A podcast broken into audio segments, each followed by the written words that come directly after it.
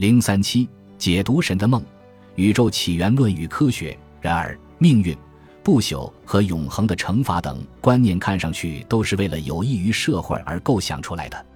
我们可以依次来讨论一下两个同样伟大但似乎毫无用处的思想。这两个思想似乎来自同一个专业知识阶层。一个思想是世界是虚幻的，另一个思想正应和了本书的主旨：思想的创造力。这正是思想家们尊重思考的结果。认识到某些认知是虚幻的是一回事，而怀疑整个经验世界都是虚幻的，则是另一回事了。在精神世界里。物质只不过是海市蜃楼，这是古印度人最古老而持久的思想。在奥义书和出现于离句吠陀当中的古代赞美诗里，感官的领域是虚幻的，或者更确切地说，虚幻和现实之间的区别是有欺骗性的。整个世界不过是犯的一场梦，宇宙万物都是梦中的幻影。感官无法告诉我们什么是真的，言语带有欺骗性。它只不过是唇、舌和神经中枢共同作用的结果，只有后来被神秘主义者称为灵魂暗夜的那份无言才是真实的。思想不可信，因为它就发生在身体里，或者至少要通过身体产生。大部分感觉都是不真实的，因为它们都是神经和本能的产物。只有在纯粹的精神幻想中，或在没有任何肉体感觉的情感中。如无私的爱和无名的悲伤中，才能瞥见真实。无论虚幻与否，我们都身处世界之中。因此，除了鼓励人们无所作为、虚幻无所不在这一信条，似乎无法拥有任何实际效果。相信他的人少之又少。然而，他也许是真的。这一怀疑从未消失过。他改变了某些人的感觉。他鼓励了神秘主义和禁欲主义的产生。他导致了宗教分裂，基督教的诺斯替派和一系列后来的异端信奉他，挑起分裂、迫害和改革斗争。他使一些思想家疏远了科学和世俗主义。当然，只有知识阶层或白痴才能感知到思想的欺骗性。然而，一旦有志者注意到并指出它，每个人似乎都认为其创造力是合情合理的。日常经验表明。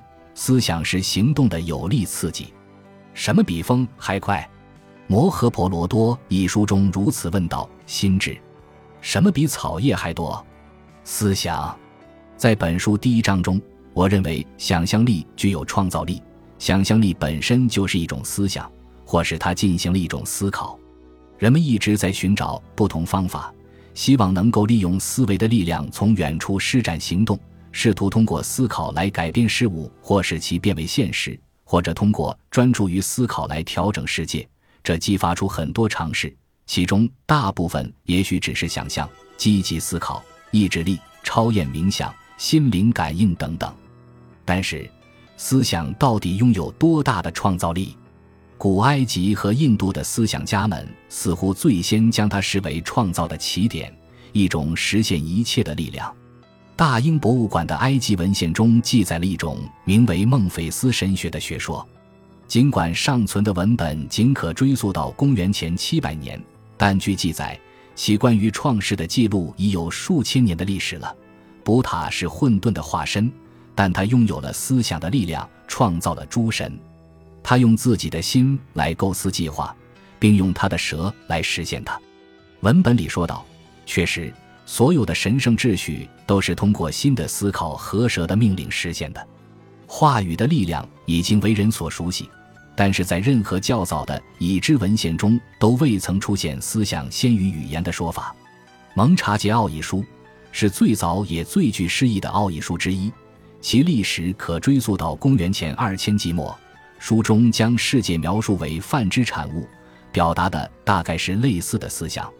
泛是真实。无限和永恒的，如火焰发出火花，或如蜘蛛从身体里吐丝织网，如生命体内生出毛发，在永恒的范中万物出世。尽管听上去颇具魅力，但思想创世这一观念依然难以讲得通。思考是需要对象或载体的，比如头脑或词语，这当然应该是先决条件。在某些方面。本章所述时期的专业知识阶层似乎提出了许多哲学或原哲学问题，同时也在思考许多新的政治思想和社会思想。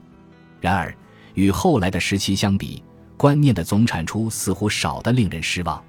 从农业发明开始，至大型农耕文明崩塌或转型，大概有八九千年的时间。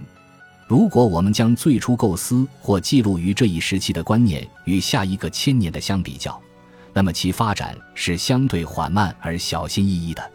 出于不为人知的原因，这些思想家相当守旧、传统和缺乏变化，甚至在思想上停滞不前。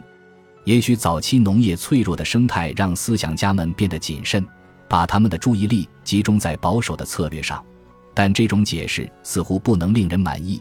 因为埃及和中国都有多样化的生态环境，所以对环境带来的灾难有一定程度的抵抗力。可能是外部威胁导致了防御性的、限制性的心态。埃及和美索不达米亚国家经常相争，所有的定居文明都不得不与边境上虎视眈眈的蛮族做斗争。但是冲突和竞争往往会催生新思维。无论如何，我们只有前往之后的时代。看一下那时的思想如何丰富，才能对早期农耕社会头脑的保守有所体会。本集播放完毕，感谢您的收听，喜欢请订阅加关注，主页有更多精彩内容。